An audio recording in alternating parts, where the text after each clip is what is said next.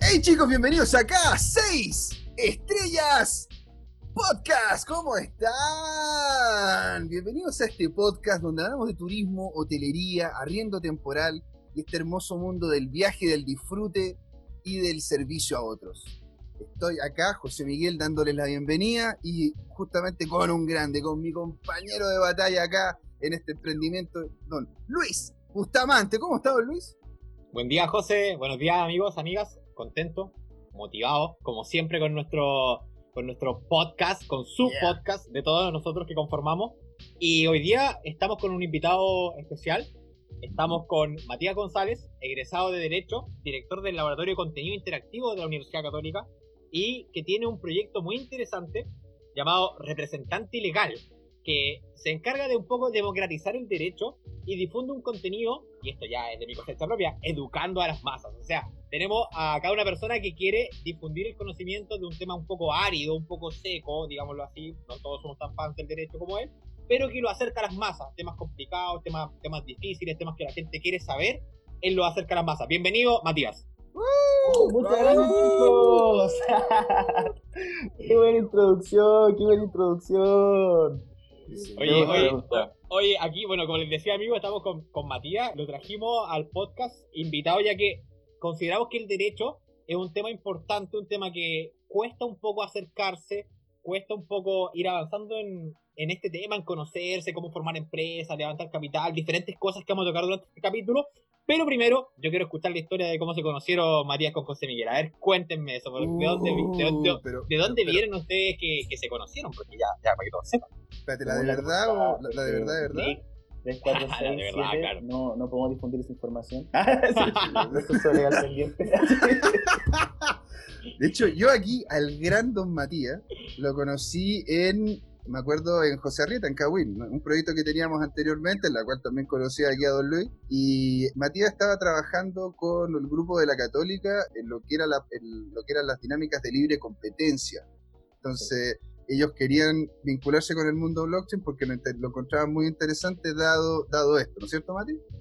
Exacto. Yo era un chivo expiatorio de, de la casa de Cahuín, oh. eh, porque habían mandado una avanzada de... Esto, esto José no lo sabe habían mandado una avanzada de abogados a conocer Kawin.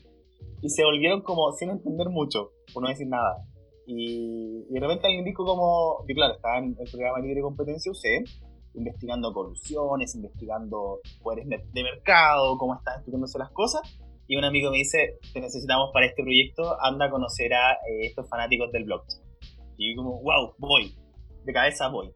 Y claro, ahí me dejaron solo yo haciendo amigo de todos y los abogados por un lado como encerrados, así, tímidos. Y de ahí me dejaron Parecía fiesta de 15, ¿no? Estaban los, las niñas en un lado y las niñas en el otro, así, mirándose. Claro. Pero solo que yo era el único que había atravesado el, el río, entonces estaba como en mi salsa y ahí me invitaron a programa de Derecho, Ciencia y Tecnología y en paralelo trabajando y jugando mucho con Kawin. Fue una gran experiencia. Ahí de hecho fue cuando conocí a Don Mati, Después partimos con el proyecto de descentralizados, donde Don Mati ahí también tuvo su ciclo de legalidad, donde hablamos harto sobre los temas que la gente andaba preguntando más que nada en ese entonces, pues si es que era legal o no las criptos, si es que eran legal o no, una serie de cosas. Y yo siempre encontraba a Matías, sobre todo porque tiene como estas pulsiones mediáticas muy interesantes de poder entrevistarlo, porque el hombre es claro, le gusta su tema, aparte también ayuda, como bien dijo Luis, a la gente. Entonces, qué mejor que tener a una persona así, ¿no es cierto?, dentro de lo que es el, lo, que son, como se llaman, los programas de acá, sobre todo con lo que, con lo que está ocurriendo y lo que ha pasado justamente con el concepto de, del turismo, ¿no es cierto? Porque, ¿cómo ha estado el tema del turismo? Estábamos hablando, de hecho, fuera de micrófono sobre las mejores formas de poder llevar adelante el tema del turismo legalmente. Porque de hecho hay una gran diferencia en lo que es el concepto de una sociedad y otra. Esto también tenemos la diferencia entre lo que ¿Qué pasa si es que una, una sociedad tiene un tipo de sociedad en diferencia de son más abiertas, como, como hablábamos de una sociedad inmobiliaria, una sociedad en base a turismo. No sé si nos puedes comentar, partiendo desde el inicio de una empresa hasta lo que es la realización de la misma, todo el proceso, entre comillas, legal para el que nos quiera escuchar y que quiera crear la suya. No, perfecto. Yo en especial trabajo en derecho regulatorio, entonces me toca trabajar mucho con empresas pero no me limito al, tamaño de ellas. Si bien nunca con equipos más grandes he a empresas más grandes, pero eh, me toca conocer mucho a un emprendedor o a una persona que quiere meterse a algún mercado o que necesita de, mi, asesoría. Primero, hay que tener una consistencia en la empresa que yo tengo y mi negocio. Si yo, el típico error es que, por ejemplo, las personas leen en internet y siguen a los modelos de negocio más exitosos. Entonces alguien llega y dice, ok, en Chile las inmobiliarias les va muy bien. Eh, si yo estudio cuáles son las sociedades más grandes en Chile, me doy cuenta que son solo inmobiliarias. Entonces, el primer error es que generan una sociedad anónima con giro inmobiliario que además va a haber turismo. ¿Cuál es el problema de mm. eso? Van a tener que pagar impuestos totalmente distintos. Y en cuanto a sociedades anónimas, en el caso de Chile e internacionalmente, las sociedades anónimas tienen características absolutamente similares.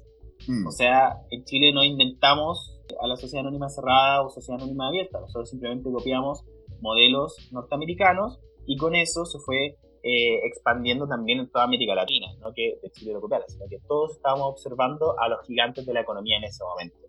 Como tal, la sociedad anónima abierta y cerrada tiene la característica de que existen los accionistas, que tienen una parte de la sociedad, representan en votos en algunos lugares, en algunas instancias, y un directorio, que el directorio va tomando las actividades ejecutivas de la empresa. La dificultad de esto es que yo necesito un costo fijo, un cargo fijo para ir manteniendo mi sociedad. Necesito a un abogado que cuando yo tengo una reunión de accionistas me haga la escritura correspondiente. ¿Qué pasa? Una empresa de turismo quizás no necesita eso. Necesita algo más chico, algo que se adecue a sus fines. Luego, eh, las empresas tienen que tener la discusión de cómo se ven ahora y cómo se ven en cinco años más y cuál va a ser su negocio. Y acá ustedes lo han tratado muchas veces. O sea, yo, mi regla es, soy una empresa de turismo y conecto servicios, soy una empresa de transporte en turismo, soy una empresa de, eh, tengo, uno, tengo un hostal, tengo un hotel. Todas esas diferentes reglas de negocio responden un poco a qué va pasando con mi sociedad, cómo va mi esto. En el caso de Chile, tenemos un proceso de construcción de empresa mucho más rápido. Actualmente tenemos dos sistemas. El sistema tradicional, donde uno genera los estatutos, ojalá redactados por un abogado, porque copiar de internet no es, eh, es malo porque a veces copio cualquier cosa, como lo que ya habíamos hablado. Luego me registro en la Cámara de Comercio, tengo que hacer una publicación en el, en el llamado diario oficial, versus el sistema moderno, el de tu empresa en un día, donde yo tengo un formulario, el cual en la misma página web me va indicando qué cosas necesito, qué cosas incluyo. Entonces es más fácil generar un estatuto y uno podría eh, leer un poco más, estudiar un poco más, esa es la lógica de la presente legal, que las personas en cosas de derecho puedan entender mucho más para no usar un abogado. Perdona Matías, pero me interesa colgarme de, este tema, de este punto, o sea, para que los amigos que quieren montar sus emprendimientos turísticos, hoteleros, etcétera, o también extendido a, a otros nichos, en general tú estás diciendo que a veces por querer copiar lo que se hace, se quedan con una solución más grande que lo que realmente necesitan y no necesitarían siempre un abogado en, caso, de que su, en caso de que su, cosa no, lo requiriera. Me parece súper transparente de tu parte siendo abogado, así que te, lo dejo. Me gustaría que, que, profundizara en eso, porque no, todo el mundo le dice a la gente, oye, en verdad se pueden eh, cuidar de, muchas enfermedades ustedes solos. Mira, mejor eh, vamos con la prevención en vez de, tratar los temas si fueran temas médicos. Entonces, destaco mucho tu, transparencia con respecto a eso y me gustaría que profundizara a los amigos como las empresas pequeñitas que no requieren muchas cosas. ¿Cómo lo pueden hacer y qué, bajo qué estructura societaria podrían acogerse? Obviamente no, no es para que te tomen la palabra y digan, ya voy a hacer esto porque Matías me dijo, sino para que estudien, investiguen y se eduquen como tú, mencionas. No, e, esa, esa es la idea. Eh, para eso está la representación legal. Primero en Chile tenemos una estructura societaria bien, unas figuras nuevas que hacen muy interesante que, por ejemplo, si yo soy un empresario solo, una empresa de solo un hombre o una empresa de yo con, con mis amigos, amigas que estamos formando algo, pueda, por ejemplo, si soy solo, trabajar en una empresa individual de responsabilidad limitada, una EIRL. ¿Cuál es la, la lógica de esto? Que yo separo mi patrimonio. Tener empresas es para yo volverme no tan responsable de todo y permitirme reinventar eh, mi carrera si es que algo sale mal. Formo la empresa para que la empresa sea responsable, ordeno a la empresa, yo luego saco ganancias de la empresa. Entonces necesitaría personas. ¿Cuánto no necesito más personas para generar una sociedad? Que era como la lógica. O sea, nosotros, el derecho decimonónico decía, una empresa es mínimo de dos personas, e incluso más. Así que mm. ustedes tienen que ir a buscar algún, algún socio para eso. Pero ahora no, yo perfectamente puedo ser una empresa de un solo hombre, una sola persona, una IRL. También puedo hacer una sociedad por acciones, que la sociedad por acciones tiene la lógica como una sociedad anónima, de que existen acciones y que yo voy a tener dinero por medio de acciones, voy a separar mi responsabilidad. Pero también todas las acciones pueden estar en una sola persona. ¿Cuáles son las mm. ventajas de estas, de estas figuras societarias? Es que, por ejemplo, si yo necesito mejorar mis estatutos, o sea, cuáles son las reglas de mi empresa para mí mismo, yo como dueño de esta empresa me comprometo a que una vez al año voy a definir si, me si voy a comprar un auto, cuál van cuáles van a ser las siguientes inversiones. Yo como dueño de esta empresa digo, conocí mis socios, que si alguien quiere ser socio de nuestra empresa, tiene que pasar por la votación de todos los socios. Por ejemplo, cosas que yo considere importantes, pero que un poco vienen de la, de la lógica que yo quiero. Matías, ¿todas esas cosas se estructuran en el mismo documento oficial o se va haciendo como una revisión? Por ejemplo, ya, yo formo mi estructura societaria y pongo que se hace una reunión para discutir ciertos temas una vez al año. Luego se me suman socios, me compran acciones, etcétera. ¿Se puede ir parchando, por decirlo así, esta estructura societaria? ¿O es como se hace una vez y queda así? No, se puede ir parchando, se puede ir modificando, pero ahí varía mucho cómo sea en cada país y cuál sea mi, cuál sea mi, mi sociedad. Por ejemplo, si yo tengo una sociedad por acciones, perdón, una, una sociedad anónima, una sociedad abierta o cerrada, eh, voy a necesitar antes celebrar una junta ordinaria o extraordinaria de accionistas, porque es, es lo que la ley me exige. Si yo tengo una empresa individual de responsabilidad limitada, simplemente puedo ir a la notaría y decir, ok, me comprometo a que voy a modificar esto de mis estatutos. De, el estatuto es tu reglamento. El estatuto aparece cuál es tu nombre como empresa, tanto el real como el nombre de fantasía, cuál es mi domicilio, ahí depende de dónde voy a pagar mis impuestos, cuál es la nacionalidad de mi empresa, cuál es el objeto de mi empresa, es decir, qué, cuáles son las cosas que voy a desarrollar, entonces ahí importa mm. mucho. Que soy turístico, pero por ejemplo, soy también transporto a mis turistas o los voy a o, o, genero paquetes turísticos y vendo otra cosa. Yo no tengo nada, pero coordino a los distintos empresarios turísticos de mi zona. Y por último, el aporte. El aporte significa aquella cantidad monetaria o patrimonial física que yo aporto a la sociedad, se la entrego a la sociedad. la ventaja de eso, y que ahí José sabrá muy bien, que según el patrimonio que yo tenga y los giros que yo tenga, yo luego puedo eh, beneficiarme de mi propio pago de impuestos, puedo ir ordenando más mis activos. Así es. Se puede hacer desde el principio y una conversación que, yo cuando construí, construí, una sociedad converso una o dos veces con, con las personas, con el, con el emprendedor, con este empresario, para decirle, ok, ¿qué quieres hacer ahora? ¿Cómo te ves literalmente en cinco años más? ¿O cuál es tu siguiente paso? Mira qué interesante. ¿eh? Y, y de hecho, agarrando justamente eso, ¿qué pasaría con la gente que en definitiva termina generando una sociedad una sociedad que no está enfocada en sí en el core de negocio. Por un ejemplo, lo que como colocaste tú, lo que es el que decide hacer una inmobiliaria en vez de una empresa de turismo. Y la segunda cosa, que es una pregunta que me llegó hace poco, si es que es lo mismo hacerlo con un abogado o hacerlo en la empresa en un día. El abogado a veces puede generar, en el modelo tradicional, para sociedades que tengan una regla más compleja, que yo tenga más miedo de los procedimientos. Por ejemplo, me junto con alguien, con un socio, pero que yo no es de mi gran confianza. Entonces prefiero hacerlo con un abogado, cosa de que el abogado, a la vez de los que los cineastas, estamos hechos para pasarnos películas. Nos enseñan a eso. O sea, cuando yo veo a un emprendedor, inmediatamente le digo, ya, pero ¿qué pasa si tú quieres cerrar tu empresa? ¿Estableciste los mecanismos para cerrarla? ¿O eh, quién va a ser la persona que va a firmar contrato? Ya hablamos, ya no sé, quizás de una SPA con más personas que estén en la sociedad. ¿Quién va a ir a firmar? No, va a ir a firmar el chico que es eh, kinesiólogo. Ah, ¿y por qué no va el que es abogado? No, porque el kinesiólogo tiene más tiempo. Ya, ok, entonces démosle los poderes al kinesiólogo, pero con la condición de que le pregunte a su socio abogado cuáles van a ser los siguientes movimientos de la sociedad. el problema a veces cuando yo lo hago con sin considerar cuál es efectivamente mi giro, cuál es efectivamente mi negocio, y digo, ah, sí, voy a hacer una empresa turística tan grande que después voy a hacer inmobiliaria. Si yo necesito en el mediano plazo, por ejemplo, pedir fondos, o sí, pedir fondos, por ejemplo, a la, a la banca privada, o con el Estado, o algún proyecto de gobierno, obviamente que van a medir mis estatutos, van a ver cuál es mi regla de negocio y a veces yo voy a quedar fuera, porque no, se va a ver raro que el, el Ministerio de Economía en su programa para fomentar el turismo le dé plata a una inmobiliaria. No tendría sentido. Y por lo tal, el mismo organismo me diría, ok, no puedo dar dinero, tú no eres de las empresas que yo quiero ayudar. Es muy importante entonces, básicamente, no creerse el cuento tan grande. Está bien que uno tenga estos proyectos, que quiero ser inmobiliaria, club deportivo, club de tejo, lo que uno quiera, pero, pero, pero, pero primero tengo que poner mi estatuto en lo que quiero ser a corto plazo y de ahí me voy expandiendo. ¿Es así? ¿Lo estoy entendiendo bien? Sí, ahí después me voy expandiendo.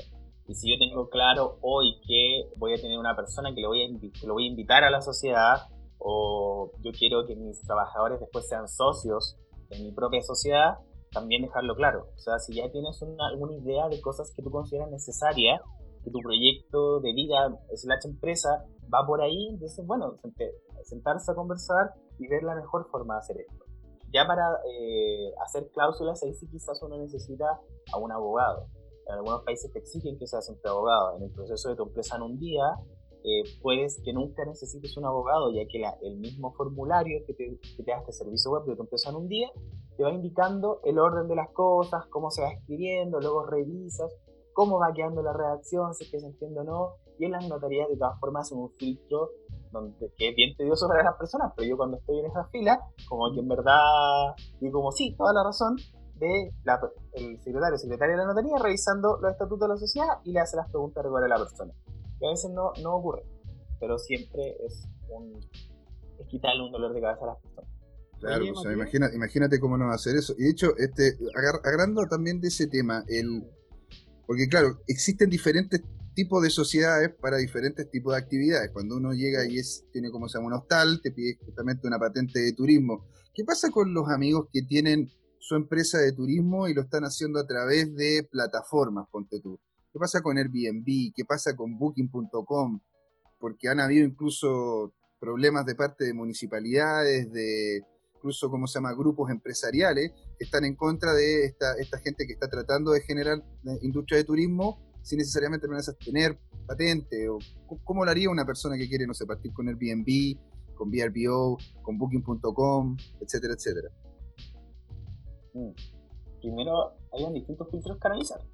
Primeramente, si es que yo, en el domicilio donde viva, por ejemplo, si yo en un, edificio, eh, en un departamento, va a haber reglas comunitarias que yo deba seguir o no.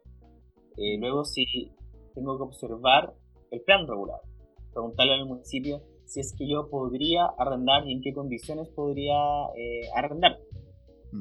Por ejemplo, con la, con la, lucha con Uber, que, que tuvo el Estado chileno, al principio había algunos decretos que trataban desde muy, muy antes. Eh, ¿Qué pasaba si una persona contactaba a otro para que lo fuera a buscar al aeropuerto? A pesar de que habían sistemas como oficiales de transporte.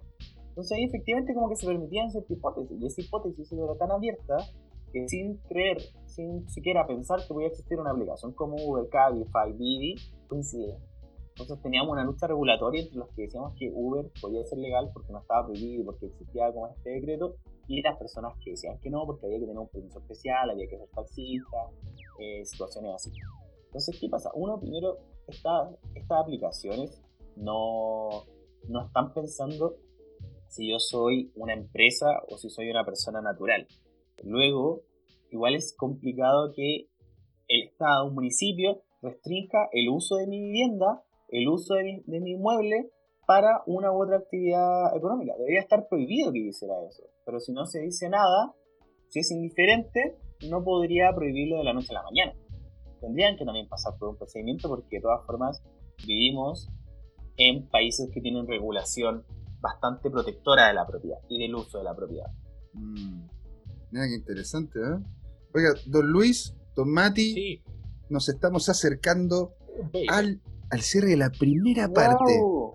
Ya pasaron justamente los 20 minutos reglamentarios de la primera parte que tenemos nosotros. Así que no se vayan porque vienen muchísimas más preguntas. Matías va a seguir entregando bombas de valor acá en 6 Estrellas Podcast.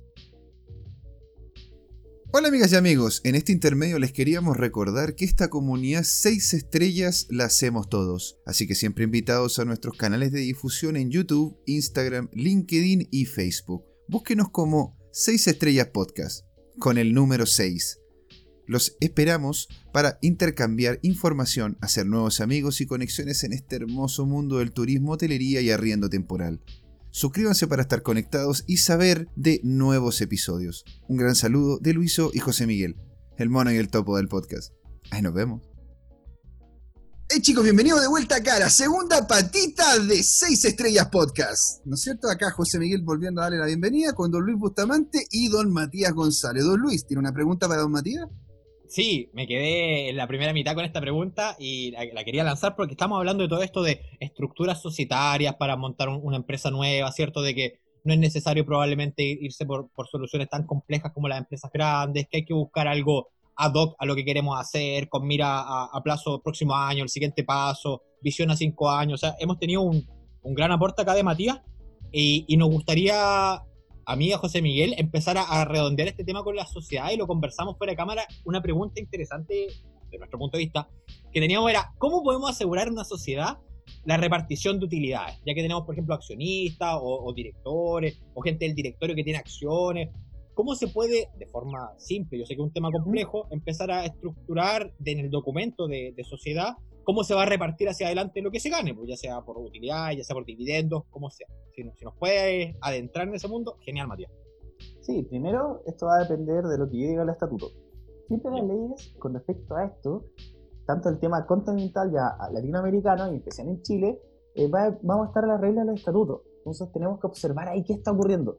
Por ejemplo, si yo tengo una empresa de turismo que tiene su temporada alta de diciembre a febrero, quizás me conviene repartir utilidades en marzo ya cuando esté toda la contabilidad lista, pero quizás no me conviene hacerlo en diciembre, a menos que espere como al, siguiente año de calendario.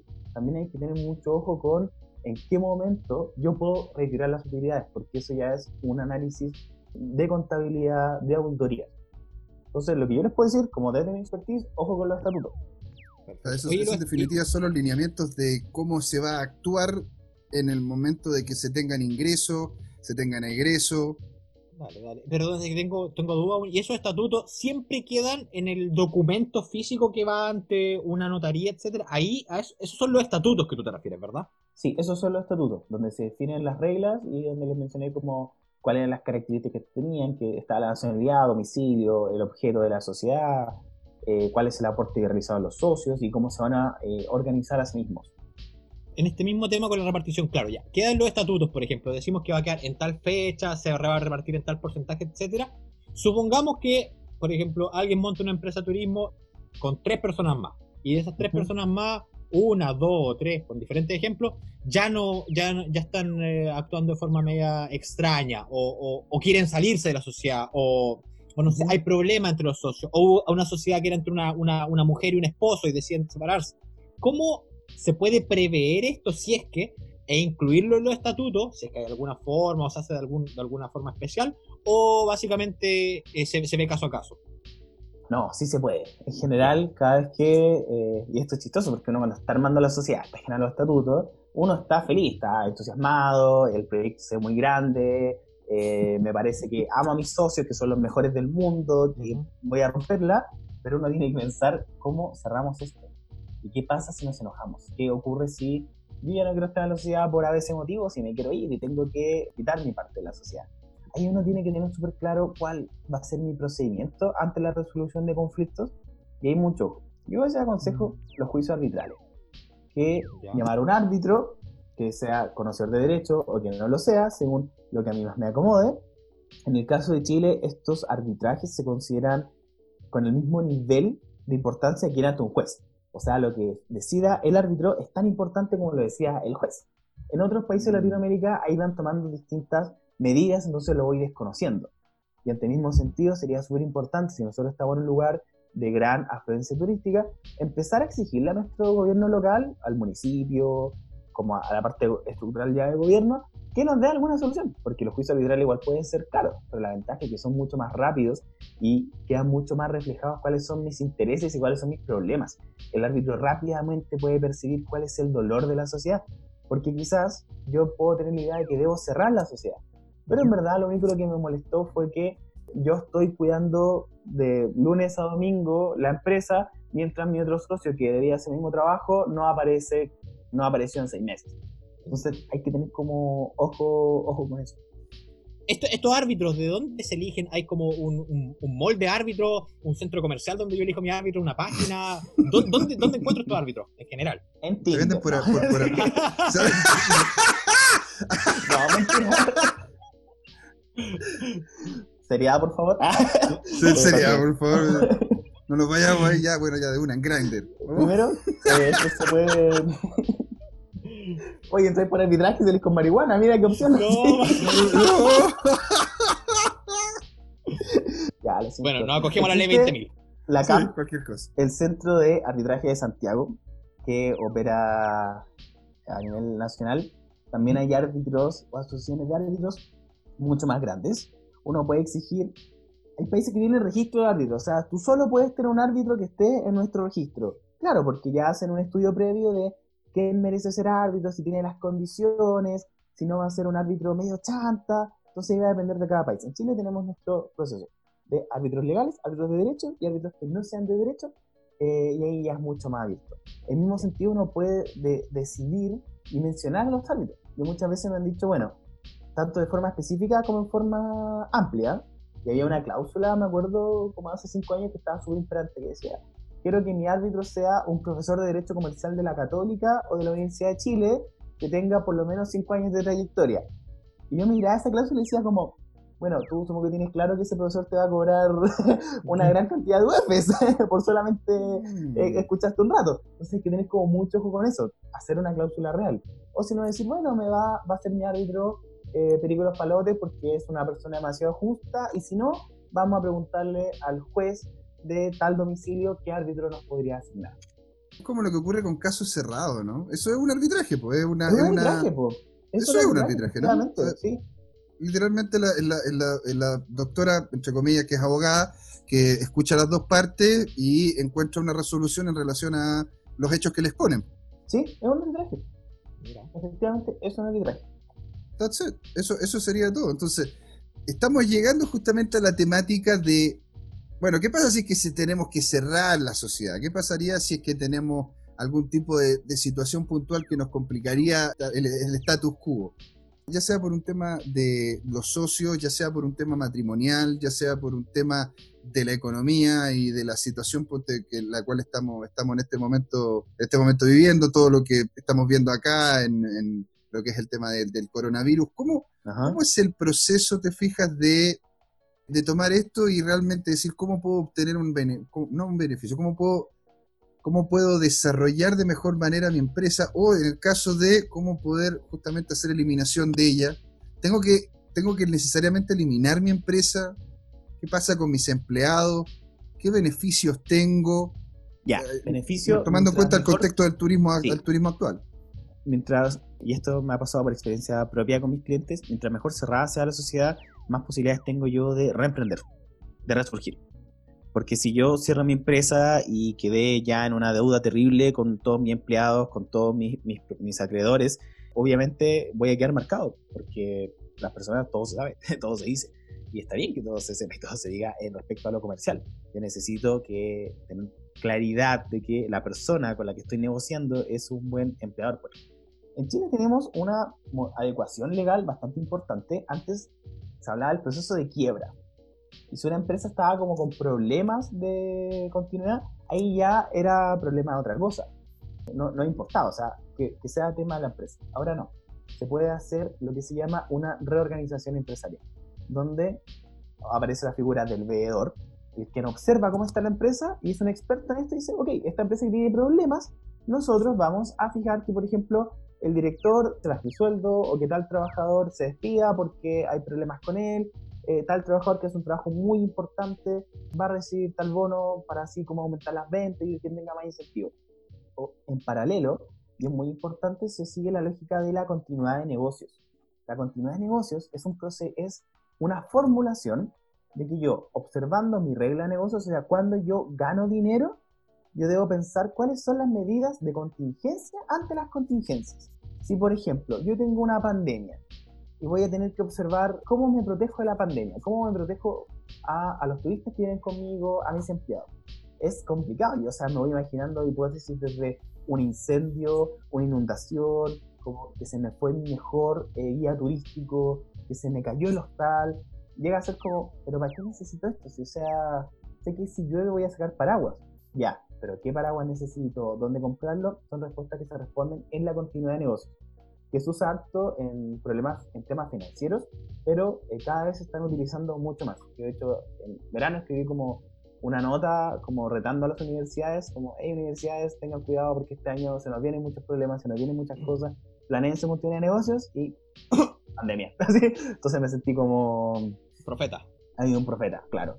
Eh, qué oye, oye, Matías, perdón, quiero. ¿Sí? Entonces lo que tú dices es como, hay que estar una contingencia ante la contingencia. O sea, básicamente es como, no me voy a ir a explorar, a acampar y voy a armar mi botiquín en el camino. Tengo que tenerlo armado de antes. O sea, es algo así, ¿verdad? Yo imaginarme en frío qué es lo que puede pasar, porque ya cuando esté la contingencia puedo responder con lo que yo ya tengo resuelto. Eh, la segunda situación que hablamos ya era la liquidación. Mm. Este es el nuevo proceso de quiebra, donde la idea de la liquidación es pagarle a los acreedores, pagarle a quienes con quienes tenga deuda. Se paga con mi patrimonio como sociedad, con cuáles fueron mis ingresos, cuentas bancarias, eh, los inmuebles que existan, los muebles que existan, se venden, se liquidan, por eso el nombre, se pagan las deudas y también esas deudas consideran las deudas de origen laboral. Pagarle a mis empleados, pagarle en cuanto les deba. Por ejemplo, hace poco me acercó un, un empresario y me dijo, mira, yo desde tal mes no vendo, no vendo y cada vez está peor. Me queda dinero, pero no sé si pueda sobrevivir tres meses. Entonces, después de conversar, decidió que iba a cerrar su empresa, pagarle a todos sus empleados como lo que les debía, que estuviesen todos bien y después prometerles como, bueno chicos, ojalá que después, cuando yo me realme, contarles con ustedes, porque ya los conozco y ya Y esta persona en ese una buena decisión guardarse ahora, cerrar ahora para seguir después, o si no, ya reorganizarse o ver la continuidad de negocios, que es algo que se puede, la continuidad de negocios, ojalá definirlo antes, pero de todas formas uno puede tomar estrategia en camino, o sea, ir aprendiendo cómo ir reaccionando a la contingencia y eh, tomando la mejor estrategia para superar el, el aluvión del día.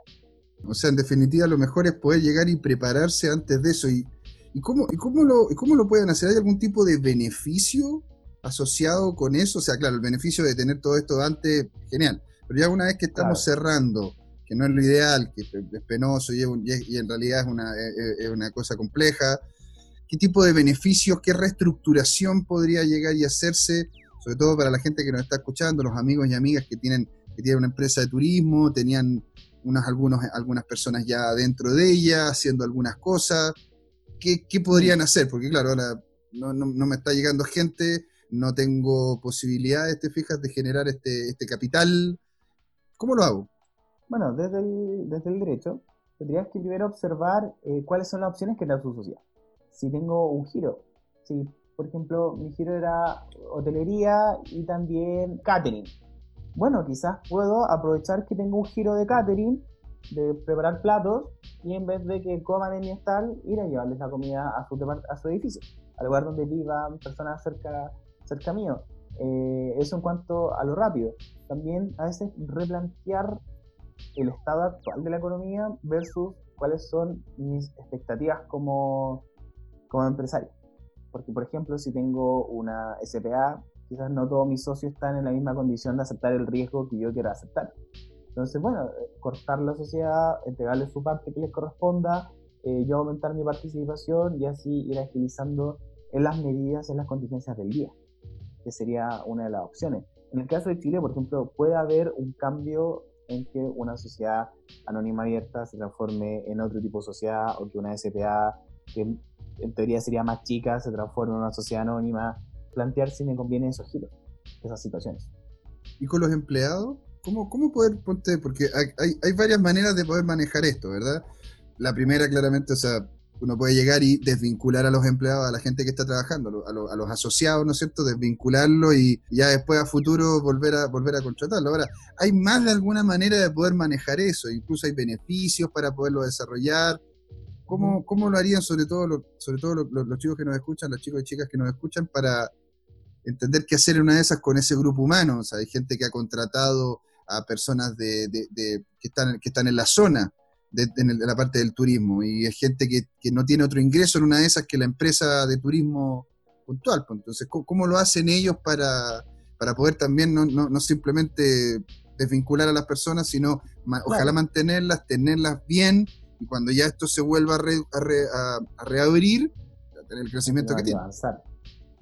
No, acá se hay una conversación bastante dura con, con los trabajadores, porque hay distintas posturas ante, ante esto cuando yo he hablado con personas en esta situación, hay algunos que logran, junto con sus empleados, asumir el riesgo. Como, ok, todos vamos a ganar menos dinero. Todos nos vamos a cortar el sueldo a la mitad o a un tercio para ver eh, cómo salimos de esto, pero nadie se va a vinculado. Otros ya simplemente cierran todo y que los trabajadores en la casa o que se acogen a las distintas variables que tiene la, la, ley de protección del empleo. Ahora, por el tiempo que tenemos, me complicaría hablar de la ley de protección del empleo, porque ya hay bastantes detalles que revisar ahí, que preferiría hacerlo en otra, otra circunstancia o dejarles como algún post en el, representante ilegal y ya los chicos que escuchan 6 estrellas podcast eh, vayan al representante ilegal. Súper, porque mira, entonces vamos a, después, eh, post cámara, post edición, vamos a incluir ese post a los amigos, eh, lo vamos a poner en la descripción del video de YouTube, ¿ya? Para que ahí lo puedan encontrar y puedan profundizar un poco más en ese tema. Oye, Matías, a mí es una cuestión que no estaba en la pauta, ¿ah? Ni, ni, pero, pero se me vino una, una, pregunta un poco más, porque hemos hablado mucho de, de, de derecho, toda esta onda, pero también estamos hablando de cosas societarias y todo, y me gustaría saber de tu punto de vista personal, ¿qué es lo que tú encuentras esencial o que te gustaría ver en un socio? Características. Uh. Eh, qué pregunta, qué pregunta, Muy buena pregunta. Claro, porque tú me imagino que te toca, te toca interactuar con muchas empresas, has visto diferentes tipos de sociedades, visto diferentes tipos de personas, con diferentes personalidades, entonces ya tienes un bagaje de, de, personas que has visto y quizás puedes decir, bueno, con este tipo de personas sí me gustaría, los que sean proactivos, los que sean introspectivos, los que sean eh, de mucha acción, los que sean honestos, no sé, dale nomás. Primero, bueno, que sea honesto es, importante, o sea... Ante todo, derecho y obligación, o sea, transparencia ante todo. Yo nunca voy a ser buen socio si oculto información. Obvio que hay cosas que quizás las, vas a ver un socio primero, pero eso ya obliga a que inmediatamente a informarle a su socio, porque si no se, empieza a generar una desconfianza. O sea, más que mal en las sociedades y en los matrimonios dependemos mucho de la confianza. Y mientras mejor socio sea, más va a resultar este negocio en común. La segunda característica es que deben entender cuál es su mejor posición en el trabajo, cuál va a ser su rol y cómo desempeñarlo de la mejor forma. Eh, tú le hablabas, mm. Luis, que cómo tú tenías separada tu, empresa turística, en cambio, qué hacía cada socio. Eso hace una muy buena lógica de trabajo, porque permite que vayan avanzando, cada uno con su mejor especialidad. O sea, yo las empresas que he visto que le han estado muy bien este año, con todas las situaciones que hemos vivido, han sido esas, las que tienen un perfeccionamiento del socio. El socio va estudiando cómo desarrollar mejor la tarea que se le asignó o que él decidió, decidió realizar. Y la tercera es que a veces entender de que no siempre se gana y que están juntos en ese mismo barco, entonces si se hunde por un lado, se hunde todo el barco. Oye, súper, ah, súper, súper. Me, me, gustó tu respuesta, Matías. O sea, es que es, sumamente, es sumamente concisa pues, en ese sentido, porque imagínate, y, y, eso no solamente se aplica a lo que son los socios nacionales, sino también socios internacionales, ¿no?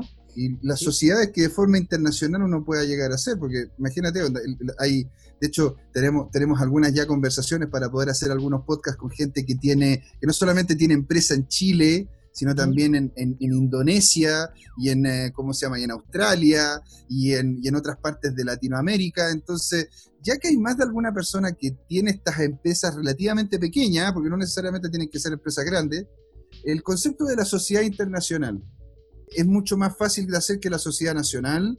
¿Cómo poder hacer una terminación de una sociedad internacional desde Chile en el caso de que ahora ya no se pueden salir porque las fronteras están cerradas y hay que, hay que tener una serie de, de situaciones, hay que tener una serie de cosas también en mente cuando, cuando pasa eso. No, de partida ya hablar de sociedades internacionales solamente pensar en los impuestos que se pagan por cada país, ya si es que no, hay ningún tratado de libre comercio entre los países es muy difícil. Es, es muy complejo estructurarlo, es, muy, muy difícil. Eh, y a veces no, quizás necesito llegar y hacer una sociedad. Quizás puedo utilizar alguna alternativa, por ejemplo los joint ventures, se llaman como en español sería una idea de empresas, de unión de empresas. Es una situación temporal en que yo entrego algo mi compañero en el joint venture entrega otra, otro activo, otro servicio, y juntos nos comprometemos a desarrollar un servicio un poco más completo. Yo, por ejemplo, soy un hostal, él es una empresa de transporte, entonces que él vaya a buscar de forma segura a nuestros turistas del aeropuerto al hostal. Y ahí no necesito hacer una, una sociedad nueva, no necesito hacer que sea mi socio, porque quizás solamente yo quiero relacionarme con, con esa otra empresa en ese término. Y si sale mal el negocio, bueno, los ventas son temporales. Y ahí yo veré qué va ocurriendo y, si me van cayendo bien, si voy viendo que la dinámica de trabajo en verdad permitiría que esto escale y que sea más grande, ahí lo hago. Pero una forma de probar sin comprometerse de una forma correcta, donde estén las lógicas todas ordenadas. Oye, Matías, lo que, lo que voy extrayendo de, esta conversación que hemos tenido es que de repente la gente se queda un poco con la primera alternativa de lo que escucha, lo que alguien le cuenta, pero hay un paraguas muy grande de alternativas y estructuras legales a las que nos podemos acoger y que son mucho más ad hoc a veces a lo, a lo que requerimos. E, es así, ¿verdad? Efectivamente. Yo, por ejemplo, te contaba las cámaras que hice una empresa familiar. Mi papá no, no es abogado. Entonces, cuando yo estructuré la empresa, dije, ah, bueno, nos coincide tal tipo de sociedad otro tipo no, no nos importa. Y cuando fuimos a la notaría, antes de nosotros estaba una persona que había hecho una sociedad anónima y él quería vender sopaipillas. Entonces, cuando en la notaría él dijo, ah, mira, necesito cambiar tal parte de mis estatutos porque voy a pedir un super fondo de la municipalidad que me va a regalar un carrito nuevo, en la notaría le dijeron como, ya, perfecto, y celebró la junta accionista. Dijo, ¿qué junta accionista? Sí, porque usted se considera una sociedad anónima, tiene que celebrar la junta accionista. No, pero señorita, no puedo, ¿cómo, cómo que eso? ¿Cómo lo hago? Y la notaria fue como, no, lo siento, no, no puedo hacerlo. Tienes que cumplir la regla. Y, yo después, escuchando lo que él reclamaba, claro, efectivamente se había quedado con la primera idea, con la primera lógica. Dijo, bueno, todas las personas que vienen empresa tienen sociedad anónima, así que yo también voy a hacer una sociedad anónima. A veces es mejor pensar mi mejor traje, no colocarme la ropa de moda. Claro, sí, Sopaipillas Incorporated. Así una, una claro, así. como llegar Oye, oye, antes me, me, quiero todavía quedar un poco con el tema este de, de, de, que hablaban de cerrar empresas, liquidaciones. Estamos viendo todo este tema como contingencia nacional, crisis. Conversábamos contigo que tú trabajabas en una empresa que se dedica a asesorar empresas en crisis, ¿verdad? Sí. Ya. Sí. Entonces, entonces tienes experiencia en todo, este tema, obviamente, de crisis de empresas, no necesariamente con esta contingencia actual, pandemia, sino que en crisis. ¿Cuál sería una recomendación de, no, no tanto de los pasos técnicos, sino que de actitudes que tener ante una crisis, quizás que tú puedas orientar a los amigos, como, como, como el framework ha pensado que ya, estoy ante una crisis, esto, esto, esto, ¿cómo me ordeno? ¿Es, primero lo administrativo, después lo legal, primero comunico? Quizás si podrías orientar a los amigos, ¿cómo pensar en una crisis? Uf, mira, durante la crisis yo debo solucionar mis problemas del día. No pensar en los problemas de mañana. Porque si estás en una situación de crisis, tú ya no estás en una dificultad absoluta de imaginarte cuáles van a ser los siguientes problemas. Entonces no ganarse dolores de cabeza por nada. Luego, eh, controlar un poco como ser bien resiliente. Eso he notado que le afecta mucho a la persona del, del empresario porque si empieza a perder la calma, toda su estructura va a perder la calma. No sé si, sí, lo entender. sí, sí, sí, por supuesto. ahí soy el líder, o sea, si soy el, empresario, soy el líder de mi barco. Yo tengo que calmar a mis marineros, yo tengo que calmar a mi primer almirante. Por lo tanto, debo tener claro de que yo debo estar más calmo que el resto. Y también asegurarme de que la instancia sea calma. Por ejemplo, en alguna una empresa, no a decir nombre, pero hacían telereunión por todo pero en las tres reuniones todas las personas hablaban de sus problemas, lo cual suena genial, pero estresaban a quien se había logrado calmar. Y mm. gastan minutos de plan de datos de internet, etc. Entonces no es una buena medida. Claro, al final no termina siendo eficiente. Bueno, y don Mati, don Luis, Nos estamos acercando a la última parte de este programa. Ha sido un agrado realmente. La cantidad de bombas de valor que ha tirado Mati, las buenas preguntas de Don Luis han sido fantásticas. Ahora, yo quería dejarte a ti unos minutitos para que puedas, para que puedas ir cerrando, hacerte, decirte, preguntarte por un libro que le recomiendes a la lectura a la gente que nos escucha, que dejes tus redes sociales y dónde te podríamos contactar en caso de que quisiéramos tantos servicios como saber de ti. Un libro con impactos. No, un eh, libro que tú recomiendes, cualquiera. El que la gente tú diga, este libro yo creo que la gente le gustaría leer, encuentro que sería genial que la gente leyera. Los contactos tuyos de redes sociales y dónde te podríamos hablar. A ver, me gusta mucho el beatnik, así que voy a recomendar La vanidad de los blogs que es escrito por Jack Kerouac, el escritor de En el Camino. De los este vagabundos del Dharma. ¿Ah? Los vagabundos del Dharma. Por ejemplo, sí, el, de, esa, sí, bueno. de esa persona estamos hablando. Porque ahí es autobiográfico, pero una biografía muy entretenida. y además que perciben una época de que nos toca un poco, o sea, una época un poco de crisis donde no está tan claro qué es lo que puede hacer cada persona a futuro. No sé, yo si pensara en 10 años antes de ahora, eh, habría tenido súper claro lo que estaba haciendo a los eh, casi 30, pero ahora estamos con decisiones todos los días nuevas, cambios nuevos, así que ese lo recomiendo. Sobre cómo contactarme, sí o sí, en el representante ilegal, arroba representante.ilegal en Instagram. A futuro ahí voy a empezar a hacer nuevas cosas, más, más movimiento. Se viene quizás mi propio proyecto visual ahí, pero ya eso será viendo el camino.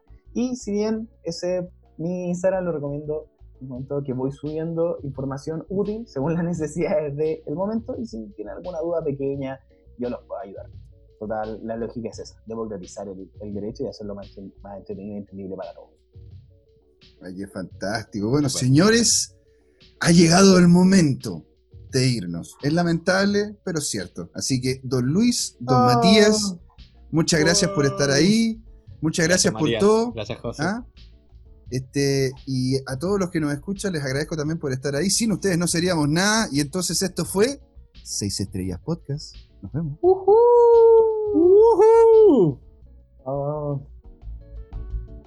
Hola amigas y amigos, antes de irnos les queríamos recordar que esta comunidad 6 estrellas la hacemos todos.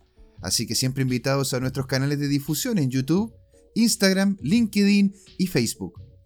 Búsquenos como 6 Estrellas Podcast, con el número 6. Los esperamos para intercambiar información, hacer nuevos amigos y conexiones en este hermoso mundo del turismo, hotelería y arriendo temporal. Suscríbanse para recibir nuevos episodios y les mandamos un gran saludo de Luiso y José Miguel, el mono y el topo del podcast. Ahí nos vemos.